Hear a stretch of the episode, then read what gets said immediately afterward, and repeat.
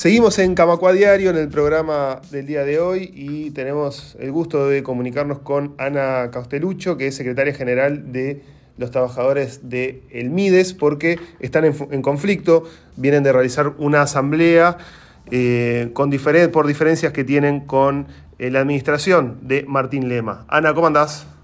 Hola, ¿qué tal? Y bueno, sí, estamos en conflicto declarados desde fines de octubre lo que está pasando es lo siguiente, eh, el Ministerio de Desarrollo Social tiene la particularidad de tener una enorme cantidad de su plantilla de trabajadores y trabajadoras con contratos precarios, esto quiere decir contratos a término. Son trabajadoras que cumplen tareas permanentes y que muchas lo hacen desde hace una década o más. En este marco, UNIES luchó fuertemente por la regularización de estas personas y el Parlamento entendió eh, los argumentos del sindicato y de COFE y eh, incluyó en la, en la rendición de cuentas un artículo que permite la regularización de estas personas. Ahora, el Ministerio decidió hacer ese proceso de regularización con algunas cuestiones que nosotros entendemos que no son parte del espíritu de, la norma que fue votada. Esta, esta, este artículo cubre a eh, más o menos unas 700 personas del, del Ministerio, trabajadoras y trabajadores, pero a cerca de 370 de estas personas se les pide que aumenten su carga horaria, pero no se les va a pagar esas horas. O sea, se le está pidiendo, por ejemplo, que la persona pase de trabajar 30 horas a trabajar 40, pero sin, sin pagarle el salario de esas 10 horas. Para, nosotros eso es muy grave y en ese marco fue que iniciamos más allá de, las negociaciones en las que hemos hecho muchísimo énfasis, iniciamos una serie de también de, movilizaciones y bueno, por ejemplo, en el marco de esto de la declaración del conflicto. Lo que pasó este lunes fue que eh, las autoridades finalmente nos dicen que bueno, que estas personas van a están entrando por 40 horas, más allá de todas las, propuestas de acuerdos que nosotros le presentamos, eh, las están descartando y por lo tanto estas personas estarían entrando con esta carga horaria en esta semana a cumplir funciones para, para las mismas funciones que venía cumpliendo, pero por más horas para el ministerio. En ese sentido, nosotros hicimos una ocupación hoy de mañana del ministerio.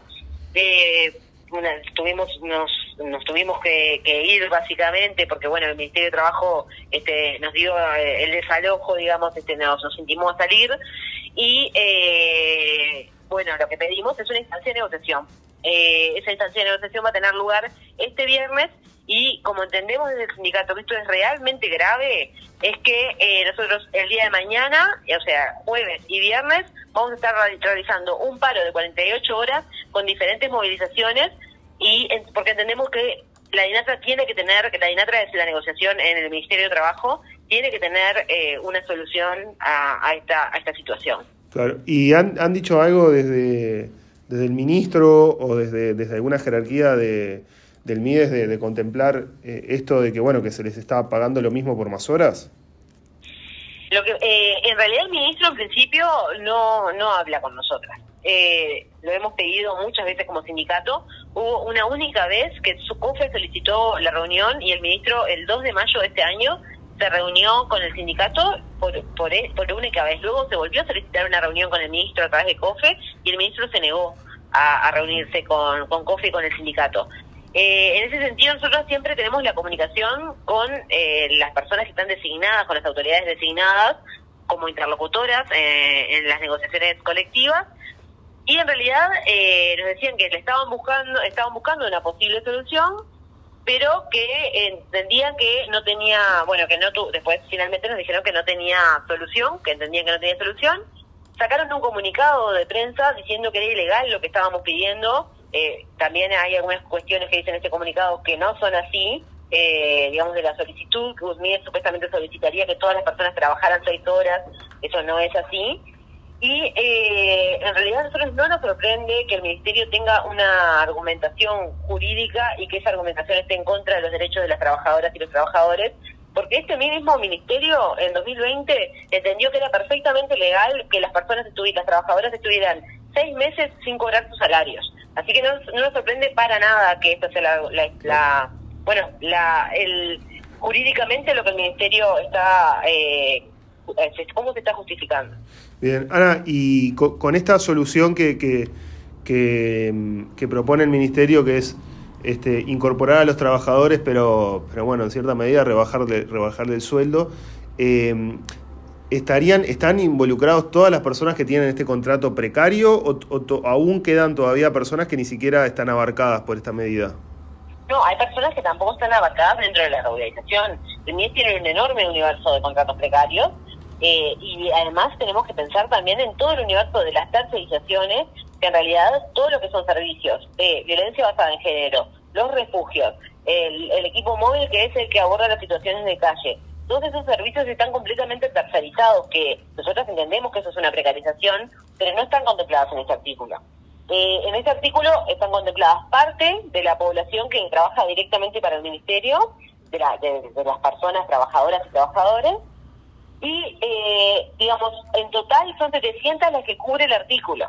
Hay muchas de ellas que ya trabajaban 40 horas. Entonces van a pasar a cobrar lo mismo, digamos, que ya cobraban. El problema es a los que llevan de un horario, por ejemplo, de 30 horas hacia 40, manteniéndoles este salario de 30. Y acá decir también que el MIES tiene una escala salarial que en realidad estaría violando absolutamente eh, con, esta, con, este cambio, con esta modificación. Claro. verdad que efectivamente esto es una rebaja salarial, porque lo que baja un 30% es el salario del valor hora, que básicamente es el cómo se miden nuestros salarios. Sí, sí, si te, si te pagan lo mismo por, por más horas, están reduciendo el salario de alguna manera. Eh, El paro este de 48 horas, ¿qué servicios, qué áreas va a afectar? Bueno, estaría afectando todos los servicios que eh, brinde el MIDES eh, de forma directa. Hoy me refería a los servicios que están tercerizados, eh, los compañeros de estos servicios están nucleados en su TIGA, y por lo tanto no están eh, no son parte de los servicios que están parando. Todo el resto de los servicios de MIDES van a estar detenidos. Perfecto, muy bien. Bueno, vamos a estar informando entonces si hay alguna novedad. Ana, muchas gracias por estos minutos en Radio Camacuá. Muchas gracias a ustedes, que pasen muy bien. Camacuá Diario, un resumen informativo para terminar el día.